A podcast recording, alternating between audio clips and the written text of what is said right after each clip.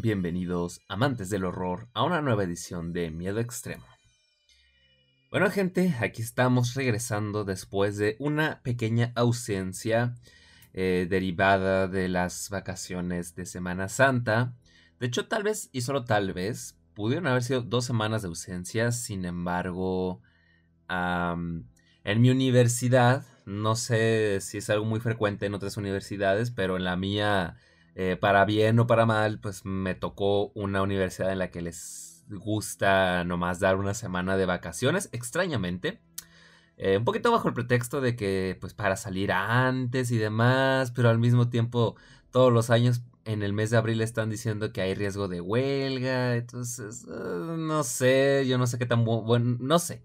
No sé, no debería opinar mucho de eso, pero bueno, es un tema un poco complicado y rebuscado desde mi punto de vista. Para el punto de vista de un estudiante, pues sí es como de, ah, qué chinga, pero ni modo. ni modo, gente.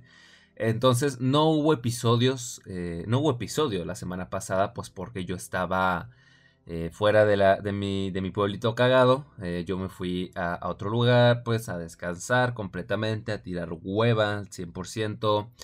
Eh, librarme un poco de las responsabilidades eh, del día al día, más allá de memorizar mis líneas para una obra de teatro que vamos a presentar este mes. No hice mucho, eh, me concentré en mí, en descansar, en despejarme, en dormir e incluso en leer, leer un chingo. Por lo que estoy grabando esto el mero lunes que, que estoy subiendo este episodio y no tengo, no tenía más bien nada preparado había una película ahí que quería hablar, que tal vez sí es en, el, episodio que viene. Eh, sin embargo, me quedé dormido. Bueno, llegué después de un largo viaje. nos quedamos atrapados en la revisión con los militares porque se atascó de camiones. No, no podíamos avanzar. Como no sé si entre hora y media, dos horas estuve, estuvimos ahí varados. Eh, lo que restaba del viaje la noche anterior no había podido dormir bien porque tuve la malísima suerte de que eh, de todo el puto camión me tocara una señora que, que roncara al ladito mío, justamente al lado mío. Chingado, dije yo. De por sí no puedo dormir bien en esos camiones y luego me pasa eso, pues bueno, dije, valiendo madre. Entonces llego a mi casa, me, me pongo a, comer, a desempacar, en chinga me baño, porque quería ir a ver la película de, Mario Bros. Entonces, bien pude, no vi la película de terror esta que tengo ahí pendiente, pero sí vi Mario Bros. Eh, entonces, es un poco triste porque yo bien podría tener un tema de conversación y decir, vamos a hablar de Super Mario Bros. Pero esta madre se llama Miedo Extremo Podcast, por lo que no es posible y no tendría mucha lógica hablar de dicha película, ¿verdad? Solo si la película en realidad hubiese sido, no sé, no me sorprendería que dentro de poco, si no es que ya, saquen algún cacapasta de la película, ¿no? La versión maldita, la versión embrujada, la, el guion original, una, una, una, mierda por el estilo que ya saben que abunda en el mundo del internet, los cacapastas.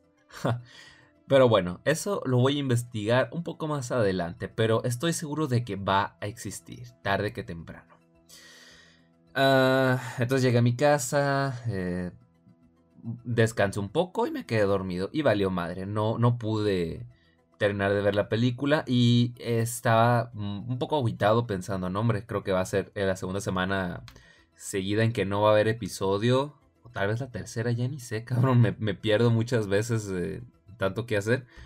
Pero estaba pensando y dije, a ver, dude, yo leí cuatro libros en esa semana de vacaciones me chuté cuatro libros, entonces eh, me acordé de uno que leí que es de terror, bueno, aquí dice que es terror, se llama En la puerta de Jena y dije, bueno, eh, no recuerdo cuándo fue la última vez que hablé completamente de un libro, porque si mal, si no recuerda, si por algún motivo no recuerdan, en la edición anterior hablamos de, de Carrie, de la historia de Carrie y sus distintas adaptaciones. a manera de general, pues hablé de la historia del libro, y luego empecé a hablar de las adaptaciones, ¿no? La del 76, la del 2002, la del 2013 y un poquito de la extraña pero divertida secuela Carrie 2 del 99. Entonces, no recuerdo si la última vez que hablé de un libro completamente, no, no sé si fue cuando hablé del libro después de Stephen King, no estoy seguro si fue ese. Pero total dije, bueno, eh, peor es nada, vamos a darnos de lleno con eh, la puerta de Jena. Y así, gente, han sido días tranquilitos, pero otra vez regresamos a la chinga de, del día al día. Así que ni modo, hay que, hay que tirar putazos y seguir adelante. Antes de empezar con el tema de La Puerta de Jena, les recuerdo que pueden comprar mi libro La Muerte Andante y otros relatos de horror en Amazon, en formato físico y en formato Kindle. Em, recuerden que el precio puede ir variando, pero la última vez que me fijé, por ejemplo, el formato físico estaba en 233 pesos aproximadamente y el formato Kindle, eh, para dejarlo fácil, no pasa de los 60 pesos, así que pues pueden adquirir mi libro y me ayudarían mucho. En la descripción del podcast van a encontrar el enlace directo. Así que bueno, eh, libros aparte eh, y publicidad y spam aparte, vamos a iniciar con La Puerta de Jena. Eh, no creo, no estoy seguro si, qué tan conocido es el autor. Mm, no sé realmente, o sea, no espero grandes cosas de este episodio.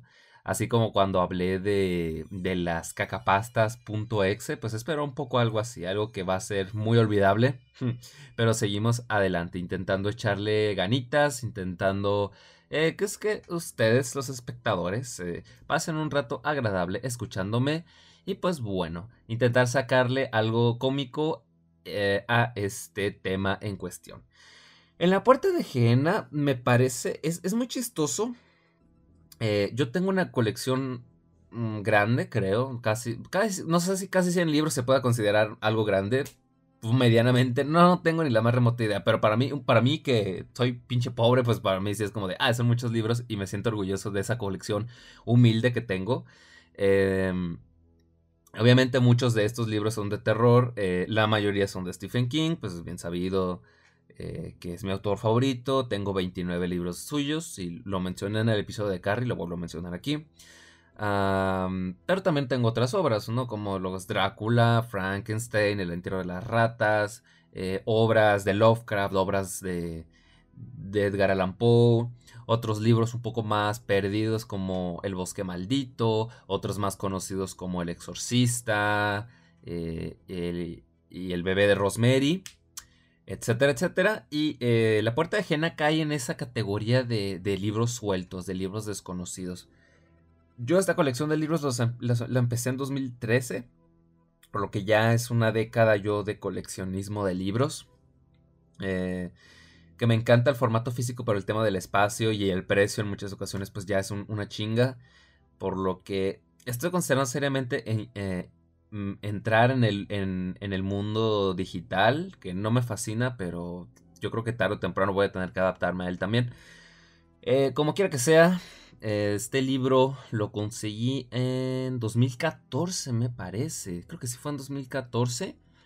Eh, en el Walmart de mi pueblito cagado. En ese entonces traían libros bastante interesantes. Ayer, justamente ayer domingo que me fijé, traían puros pinches libros de autoayuda. O sea, la sección está de, libros está muy abandonada, muy descuidada.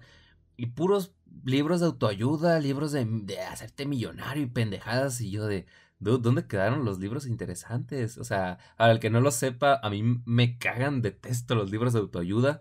Entonces, pues yo no, no veo nada interesante ahí. Y un par de libros por ahí. Había uno de Star Wars que se veía interesante, pero estaban como en 650 pesos. Y dije, ¿dónde está la mierda? O sea, el libro de It, que son como 1500 páginas, me costó menos que esa pendejada. Y, ni siquiera no era un libro grueso, era un libro regular. Y dije, no, váyanse a la jodida, pinches muertos de hambre, jódanse. Entonces los pocos libros que, que, pudieron haberme llamado la atención estaban a precios ridículos y pues los mandé al carajo. Sí, la librería del pueblito cagado, del Walmart, del pueblito cagado, no tiene nada que ofrecer. Entonces, toca irse a librerías, librerías. Pues que es su, su pues, lo principal que venden y demás. Por lo que pues hay muchísima más variedad. Pero es, triste. En esos años sí ofrecían mucha variedad de libros. Y entre ellos encontré este, en la puerta de Jena. Y nada más lo, no lo compré yo, de hecho me lo, lo, regaló mi papá. Yo se lo pedí porque estaba barato el chingado libro, está como en 70 pesos. Eh, extrañamente estaba demasiado, demasiado barato. No pasaba de los 100 pesos, eso estoy seguro. Muy, muy barato. No entiendo por qué, no sé si estaba en oferta, si ya, ya estaban los empleados bien hartos y querían que alguien lo comprara. No tengo ni la más remota idea. Pero el caso es que eh, yo lo, conseguí. Y recuerdo que lo leí y no me gustó, gente. Eh, eh, de entrada, empezamos mal con esto. No me gustó el libro. lo, sentía muy simple, lento, como la chingada. Lo sentía este, medio incoherente, medio pedorro. Y, y, todo pasaba como medio porque sí, todo era bien extraño. Y aparte al final era una porquería. Al final era ultra pedorro. Entonces sentías, pese a ser un libro corto de aproximadamente 265, 267 páginas, déjenme revisar aquí. Eh, sí, 267. Sigue, sigue siendo, te daba una sensación de que no valió la pena todo, todo ese tiempo invertido. Lo llegué a leer un par de veces más, no sé, unas dos veces más. Eh, en, en, estos años, en 2017, creo que fue la última vez que lo llegué a leer y seguía sin atraparme. E, entonces en 2020 a mí se me ocurre la idea, estábamos en pandemia, en, cuarentena y la madre, y yo decía, bueno, pues estamos encerrados, no hay mucho que hacer. Y dije, oye, debería de, de leer todos mis libros, de repasarlos todos y cada uno de ellos. Y es una meta que pude haber completado hace mucho. Estoy, estamos en 2023, gente, y todavía estoy con este pinche propósito. Y lo pude haber terminado hace mucho tiempo. Pero ¿qué pasa? Que en este lapso de tiempo, pues he estado comprando más libros. Compré muchos más libros de Stephen King. Compré eh, algunos libros complementarios que me faltaban de Harry Potter. Terminé la saga del Señor de los Anillos. Y conseguí muchos otros libros más. Por lo que eh, pues esto me iba retrasando, además de las responsabilidades de, que se iban acumulando. Me daba menos tiempo para leer, entonces empecé a valer madre en eso y, pues ya voy a tres años ya de, este meta que me propuse. Ya afortunadamente ya estoy empezando a terminar, ya me estoy acercando a la recta final. Pero el caso es que nomás por eso eh, volví a leer en la puerta de Jena, porque siendo francos, este es la creo que es el peor libro de, del género de, pinche tartamudo. creo que es el peor libro del género del terror que tengo yo en mi colección. Eh, hay libros que no me han gustado tanto, que me han parecido regulares, pero definitivamente en La Puerta de Jena siento que es el peor de todos. Jamás, jamás, jamás, desde la primera vez que lo leí me ha interesado, me ha llamado la atención, jamás me atrapó. Y en esta nueva revisión que le hice ya con unos años de separación desde la última vez que lo leí, inclusive ya con la mentalidad de, un escritor, o sea, yo ciertas cosas que he aprendido, ciertos errores que he cometido, eh, cómo pues uno sigue aprendiendo e intentando mejorar día a día, me di cuenta de ciertas cosas, eh, incoherencias y errores que tiene esta obra que solo terminaron por hacer que me fastidiara todavía más. Antes que nada, pues vamos a hablar un poco del autor. Estoy investigando, no encontré mucho de esta persona, extrañamente. El autor se llama Peter eh, Bere o Vire, no sé cómo se pronuncie. No me salen fotografías de él. Vamos a calarle aquí en Google eh, imágenes. Me salen varios libros, pero pero no sé quién chingados es el autor. Aquí me salen dos personas diferentes, no sé quién de los dos sea el autor. Una, no sé si esta es una tercera persona. No, no es el mismo, pero con barba. Ok, o sea, no sé si es realmente alguien muy conocido o qué pedo. Tiene varios libros publicados, pero como que el tipo está bien perdido, extrañamente. Vamos a leer un poco aquí de esta persona. Eh, una biografía muy pequeña, que ni siquiera es de Google, de, Wikipedia, perdón, es de una página llamada Lecturalia, y dice así. Autor inglés, Peter Beattie es conocido por sus novelas de ciencia ficción y fantasía, así como por sus obras dedicadas a la intriga y al suspense. Además, Beattie también ha realizado alguna que otra incursión ocasional en el género del terror. Viren no es un autor demasiado traducido al castellano y solo una pequeña parte de su obra se ha visto publicada. Eh, de entre sus títulos más conocidos habría que destacar El beso de la muerte, una novela de misterio, y La maldición de la espada, una obra que podría enmarcarse dentro del género de la fantasía épica o la espada y la brujería. Y es pues, todo lo que tiene al respecto. Eh, el autor pues parece que no tiene cuenta en Wikipedia ni nada. O sea, el tipo casi casi que parece una sombra, al menos en este lado del charco.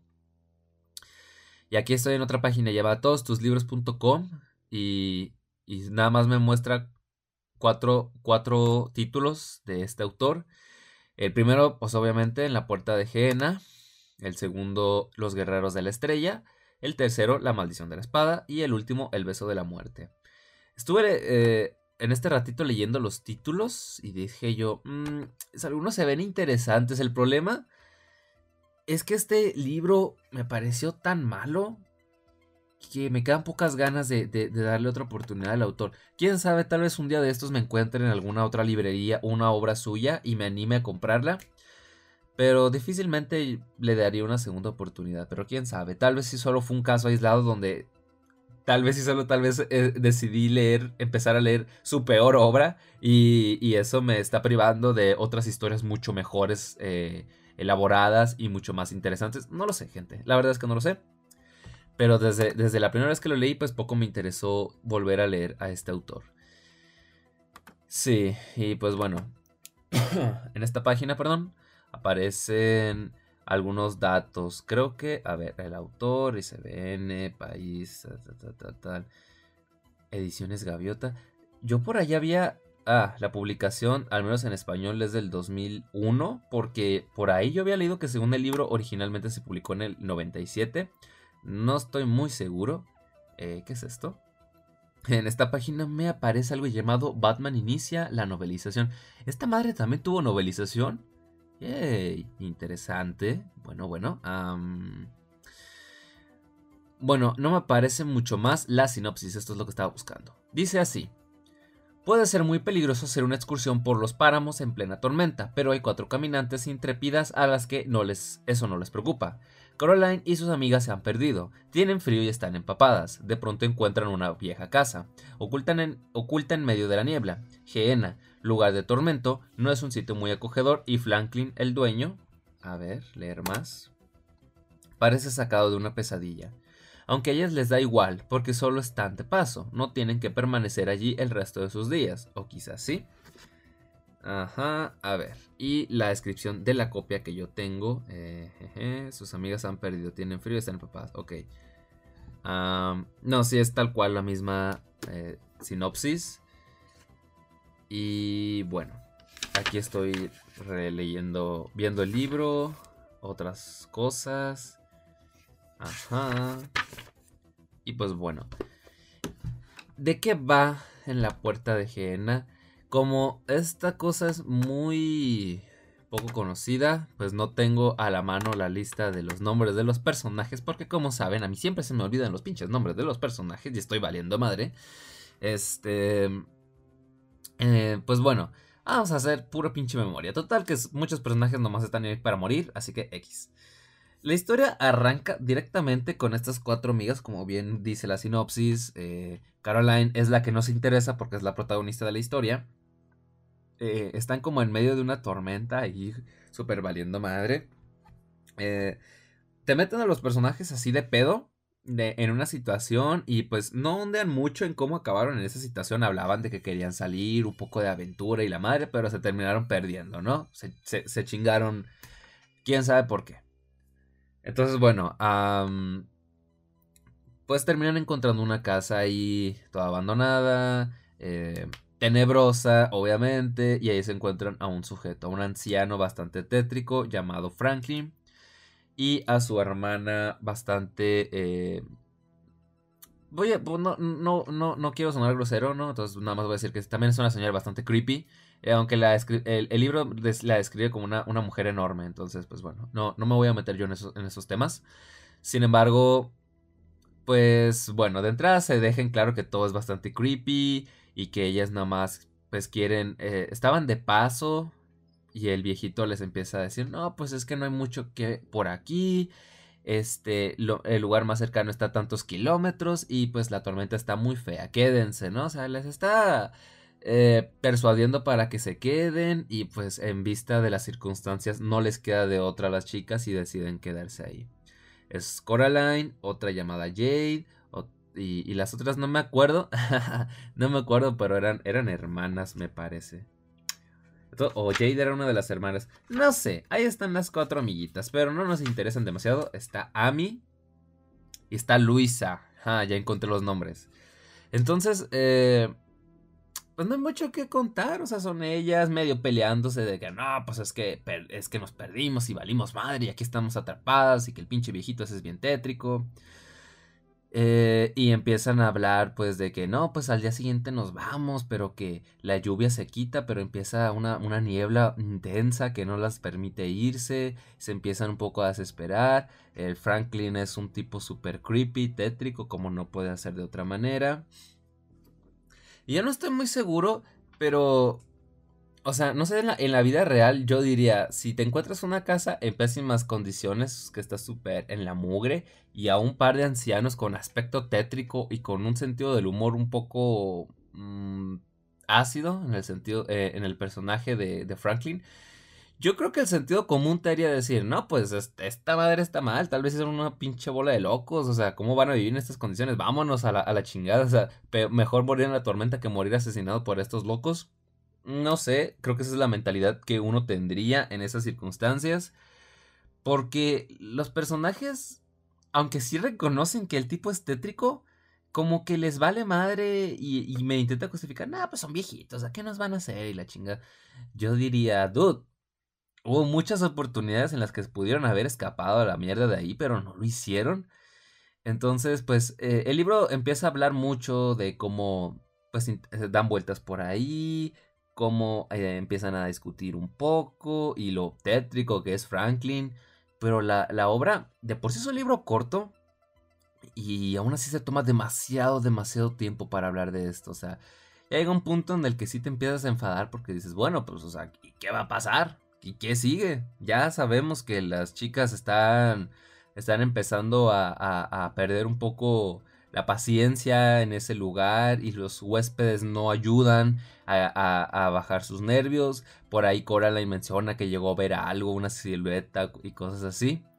Pero es que no, no, no, no mencionan más, pues ahí se queda y se vuelven a repetir y se vuelven a repetir y es como de, pues ya, dude, muéstrame algo aparte. No sé, que se pierda alguien, que se muera alguien, que aparezca el chamuco, qué sé yo. O sea, es como demasiado lento el ritmo y de pronto como que quiere ir en chinga, te mete una historia, a una, una subtrama aparte, luego mete a otro personaje, y luego se empiezan a todos a desaparecer y a morir y la madre, y se acaba. O sea, en menos de 300 páginas pasas de, de, de un ritmo lentísimo a que todo se desarrolle en chinga, en Yo no sé si el autor como que le perdió el interés a la historia y quería terminarla rapidísimo, pero de pronto se siente todo muy atropellado. Al menos para mí se siente muy atropellado. Entonces, con esto de, la subtrama y del personaje, eh, llega un punto donde ya medianamente se empieza a poner interesante de nuevo la historia. Porque puede, dentro de lo que cabe, inicia bien. Está interesante.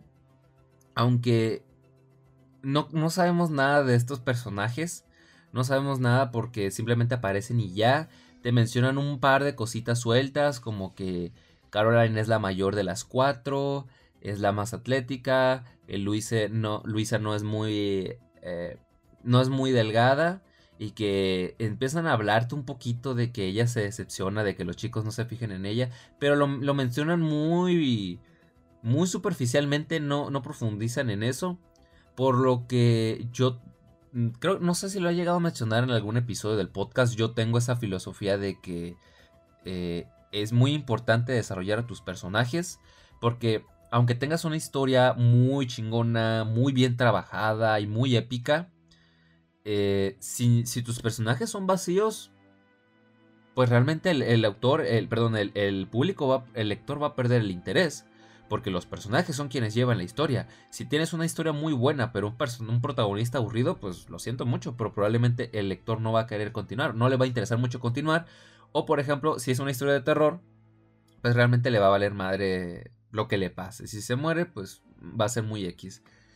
Entonces, esa es una bronca, un problema al, que yo me he tenido que enfrentar en los libros que he escrito sobre relatos cortos, porque obviamente al ser cortitos no te da mucho tiempo de profundizar en tus personajes, pero aún así hago el intento.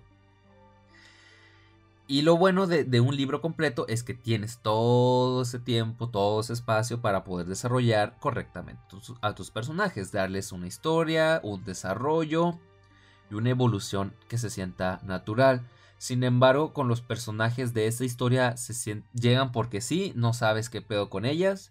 Y más allá de un par de diálogos sueltos, pero que tampoco aportan demasiado. En personalidad son un poco me. Son bastante me en realidad. Coraline te cae bien como protagonista, pero no, no, no hay más. No hay nada más que mencionar.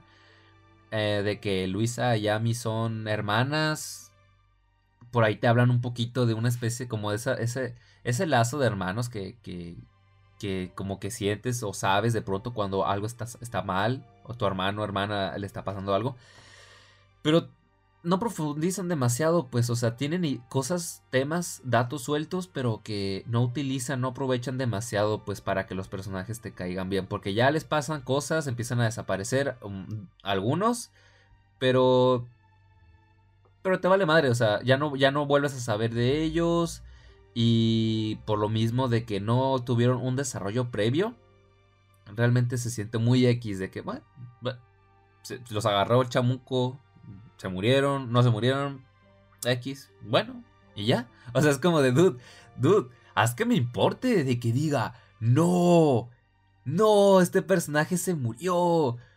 Holy shit, ¿no? O sea, el libro es chingó a su madrilla. Así básicamente.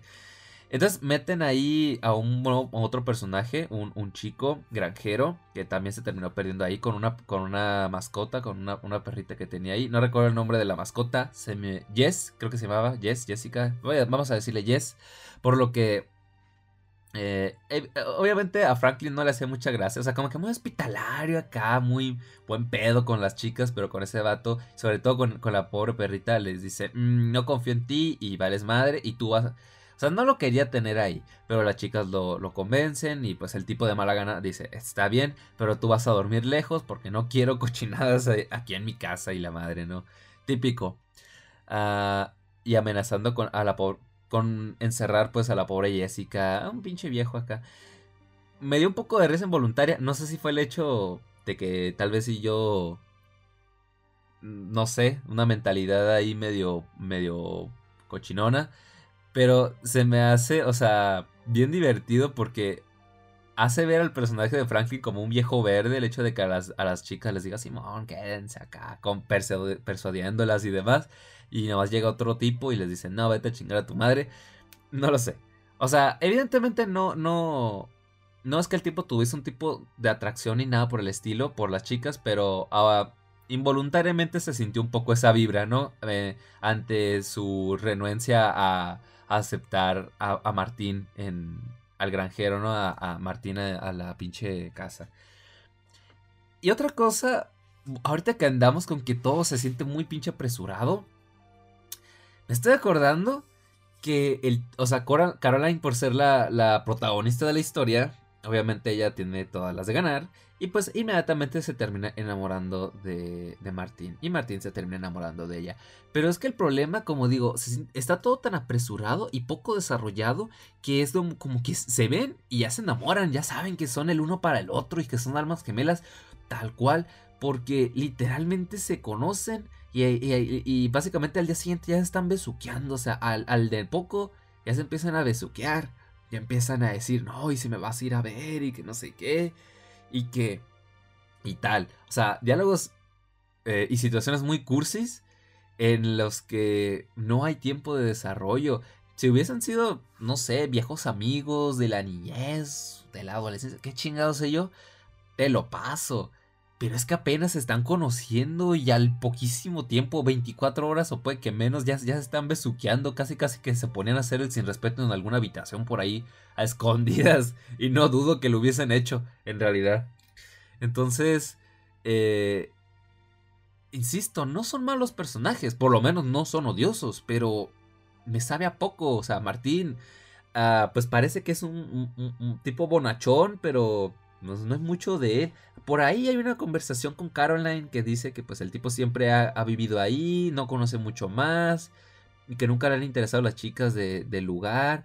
Pero ya con, Caroline si es de que no, neta, tú se me gustas un chingo y se empiezan a besar y la madre. Entonces, digo, o sea, ¿por qué, güey?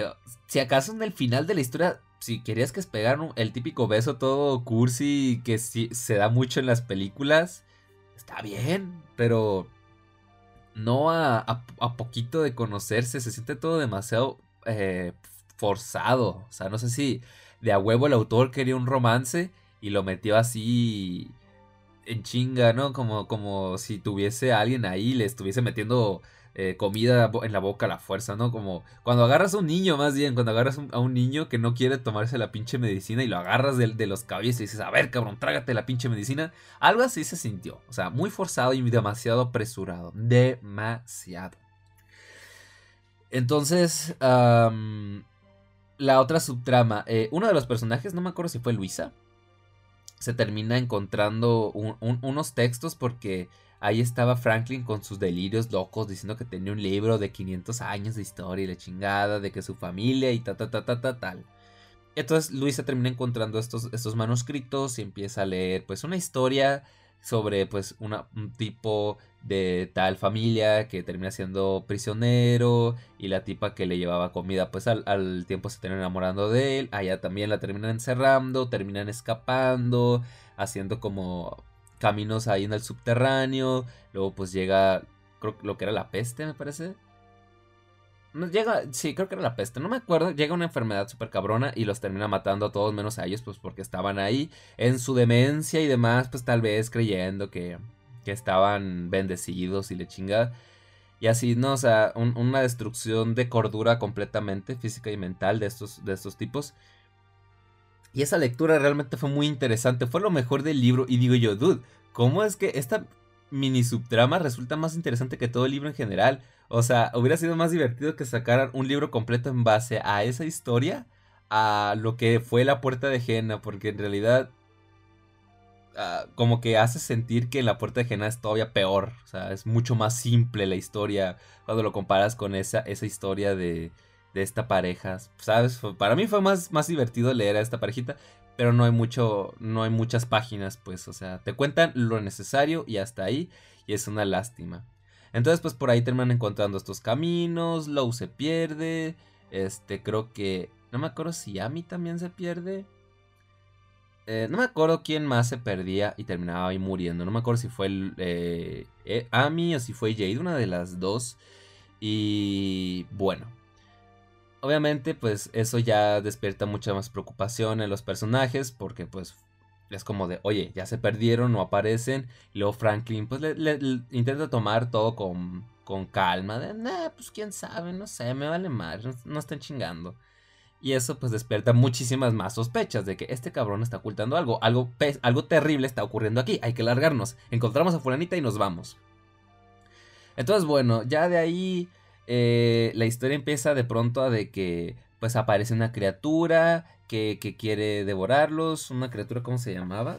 Creo que por aquí había, estaba el nombre. Eh, se llamaba... Aquí lo tengo, gente. Aquí lo tengo. Permítanme un segundito. Necrofobo. Dice, dícese de la criatura que consigue evitar la muerte repetidas veces o que al parecer es evitada por la propia muerte. Sí, esta criatura, pues al final, como el plot twist, o no tan plot twist, eh, termina siendo eh, el tipo del, cuento este original, pues el, antepasado, eh, que quiere a las chicas, pues de sacrificio y demás. Terminan siendo salvadas las, las dos chicas supervivientes por otro tipo, no me acuerdo el nombre del chingado personaje, pero que es el nieto de Franklin, que es despreciado por su abuelo porque tiene una enfermedad degenerativa en el cerebro, entonces pues para Franklin este sujeto no le sirve de nada. Y pues bueno, ahí se terminan refugiando, intentan buscar pues cómo salvar a Martín, porque en una de esas el tipo se la jugó al, Don Chingón. Para acá, bien cursi, gente, aparte los, los, los diálogos son cursis, pero a morir. Dude, no me acordaba de eso. Porque en el momento en el que Frank, eh, Martín, porque él llegó al lugar con una escopeta, pues intentan buscar, les son perseguidos por la criatura y empieza a tirar todo un discurso acá de que no, este, vayan y que no sé qué y que, y no sé, un, lo más trillado y lo más cursi que te puedas imaginar de una película genérica de acción. Tal cual, fue un diálogo así de absurdo y es como de... Dude, o sea, no, lo, no, no tengo anotado en qué página fue, pero me parece, es como... Me saca completamente de la experiencia. En una situación real así, no dices nada, o sea, si acaso dices, gritas, vete, váyanse, pero el tipo se, se tiró un discurso acá todo tan tan cursi y, exagerado que es como de... O sea, ¿cómo quieren que me tomen serio estas cosas? Por favor. Y bueno, eh, como quiera que sea, terminan regresando con la ayuda del, nieto, no me acuerdo ahora si es el nombre de él, un poquito de la ayuda de, la perrita de Jessica que le hace frente a esta criatura. Pues terminan eh, agarrando a Martín, muy mal herido la chingada, pero se lo, terminan agarrando. Amy se la juega, la don chingona también con, con, la pistola, disparando, con la escopeta, perdón, y demás. Y pues ahí aparece, ahí salen. Eh, Marta termina muriéndose eh, porque estaba brincando por una, hay una escena medio. Fue una muerte muy, muy graciosa. No sé si fue a propósito, pero ella eh, terminaba brincando mucho y las escaleras se rompían y pa, se caía la chingada. Entonces, pues se murió, ni modo. Entonces Franklin se encabronaba más, esta criatura, pues... Eh, Franklin le, servía a esta criatura, al pinche monstruo este, ellas están intentando escapar, el nieto intenta... Eh, ¿Cómo se dice? Intenta pues darles tiempo para que puedan escapar los pocos protagonistas que quedan vivos.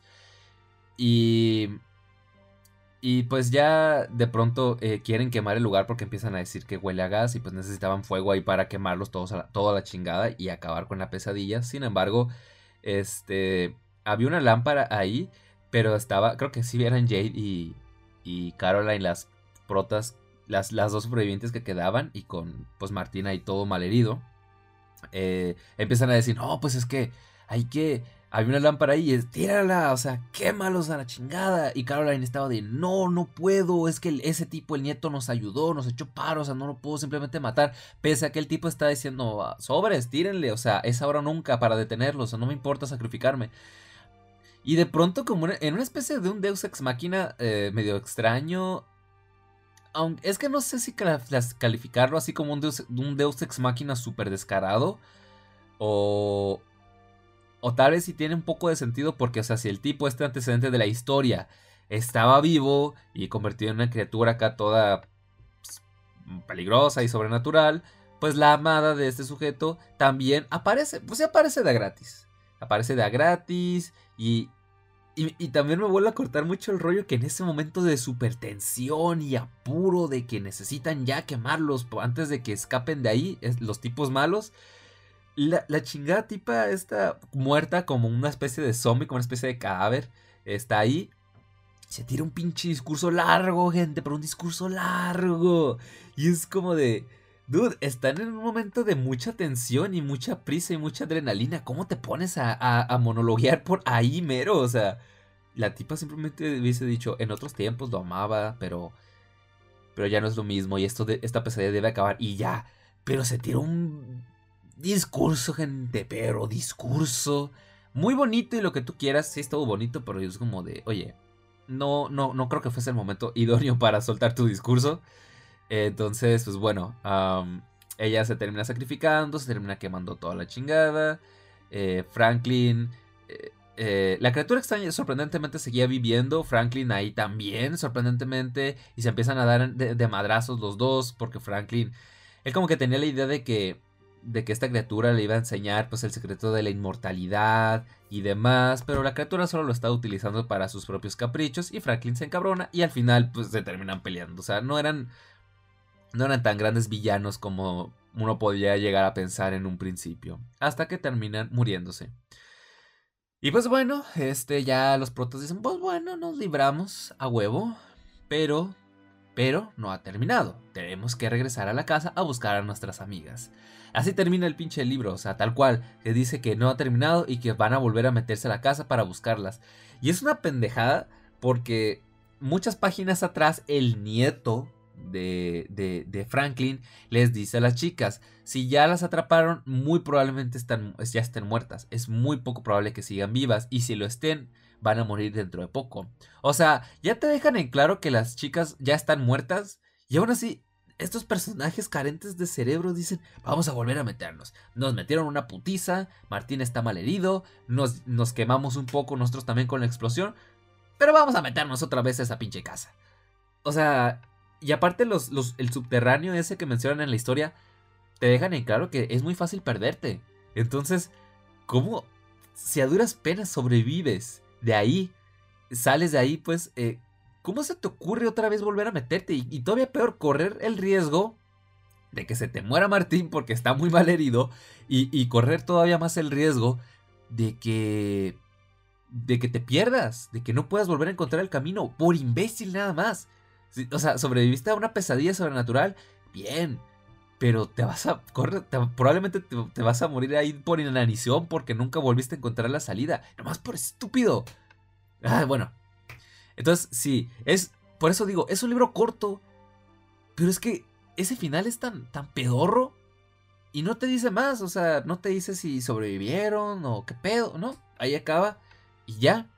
Después de una masacre que se armó y, por lo mismo, los personajes no tienen desarrollo y por lo tanto no siento mucha empatía de que, ay, sí, ojalá las logran encontrar. Y menos considerando que ya te dejan claro que lo más seguro es que estén muertas.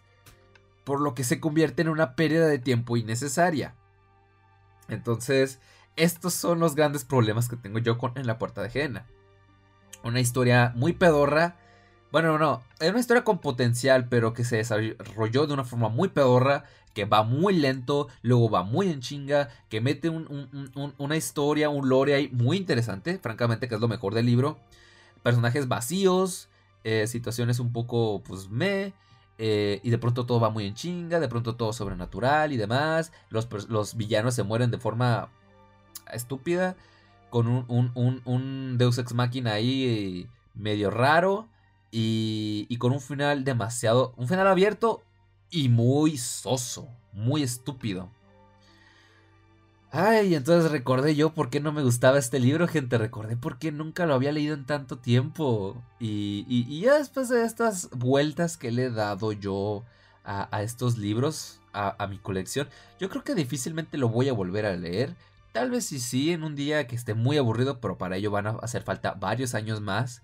Porque como que necesito eh, agarrar tiempo para poder mentalizarme, saber que me voy a topar con una historia bastante mediocre y un libro bastante vago y necesito pues tener fuerza mental para poder sobrellevarlo y poder terminarlo.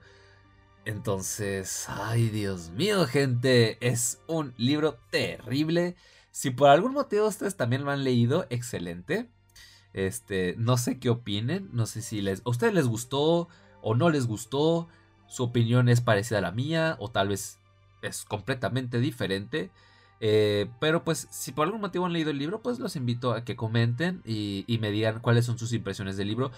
Eh, como todo en esta vida, ah, hay gente que probablemente sí le gustó y eso se respeta y se entiende perfectamente. Pero ah, a lo que a mí respecta, realmente no me terminó atrapando jamás desde la primera vez que lo leí. Pero eso ya es una opinión personal. entonces, bueno, Insisto, tal vez el autor tiene otros libros que son bastante buenos y yo tuve la desgracia de leer uno de los, de los peores. La verdad es que no lo sé y difícilmente eh, me atreva a, corroborarlo un día de estos. Entonces, bueno, eso fue en la puerta de Jena. Y, y aparte, otra cosita como autor, y es un error que yo también suelo cometer, lo voy a admitir desde el ya, desde el vamos, que de pronto repites mucho la misma palabra. Eh, es algo que he notado sobre todo cuando me toca hacer revisión de, mi, de, de, mis, de mis escritos y ya me hace falta corregirlos, eliminar palabras y demás. Pero aquí repiten muchas veces la misma palabra, demasiado, o sea, para las descripciones de las situaciones y demás. se vuelve muy redundante pues que estén a cada rato diciendo lo mismo, lo mismo, hasta cinco veces dentro de un mismo párrafo, la misma palabra, el mismo término y es como de, ya no, este, por favor, stop, se ve mal, se ve mal y sobre todo cuando ya tienes experiencia y te das cuenta de, eso, es que a veces es muy fácil caer en ese error y necesitas meterle empeño y varias revisiones y varias correcciones para quitarlo lo más que puedas, pues intentar sonar lo menos repetitivo posible. Todavía yo estoy en ese proceso, todavía me cuesta, yo lo admito, pero estamos haciendo el intento. Entonces, bueno, gente, si por algún motivo les llamó la atención leer en la puerta de Jena, pues yo nomás les digo que buena suerte y ojalá les llegue a fascinar, les llegue a gustar y no tengan una experiencia tan mm, mala como fue la mía leyendo esta historia. No sé si es la cuarta o la quinta vez que lo estoy leyendo, gente, pero en serio que lo he intentado varias veces, pero simplemente no puedo engancharme a esta historia. Le encuentro demasiados problemas y no me termina por convencer. Y yo creo que esta era la última vez. No, no lo pienso leer en un muy, buen tiempo. Que pasen varios años y de plano esté muy aburrido, muy desesperado, como pues para querer volver a darle una vuelta.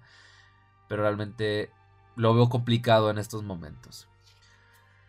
Eh, como quiera que fuera, me ayudó a tener un tema para el episodio del día de hoy, gente. Así que espero que este resumen les haya interesado, les haya gustado. Eh, esta historia súper extraña, con un mal ritmo y con un, eh, un, romance ultra forzado, digno de las películas de bajo presupuesto de, terror. pero bueno, ni modo. Así, así son las cosas. No me tocó leer libro, un libro mucho más interesante, mucho más bueno del género del terror. Eh, eso ya será un poco más adelante. Así que bueno, gente, ya vamos terminando este desmadre. Este, antes de retirarme, ya saben que les vuelvo a recordar, pueden comprar mi libro La muerte andante y otros relatos de horror en Amazon en formato Kindle y en formato físico. Este, pueden seguirme en Facebook, me encontrarán como en la mente de Bale. También pueden encontrar mi blog, es eh, con el mismo, el mismo nombre, En la mente de Bale. Pueden seguirme en Twitch, me encontrarán como Tamalitosman. También pueden seguirme en YouTube, pueden encontrarme como Blake Z. Pueden este, leer parte de mi trabajo en megustascribir.com, me encontrarán como Víctor y Lizárraga. Y también pueden seguirme en Instagram y en TikTok con el mismo nombre, Víctor y Lizárraga. Así que bueno gente, eso ha sido todo por mi parte. Ya nos veremos en una próxima edición de Miedo Extremo. Se me cuidan, pásenla bien. Hasta la próxima.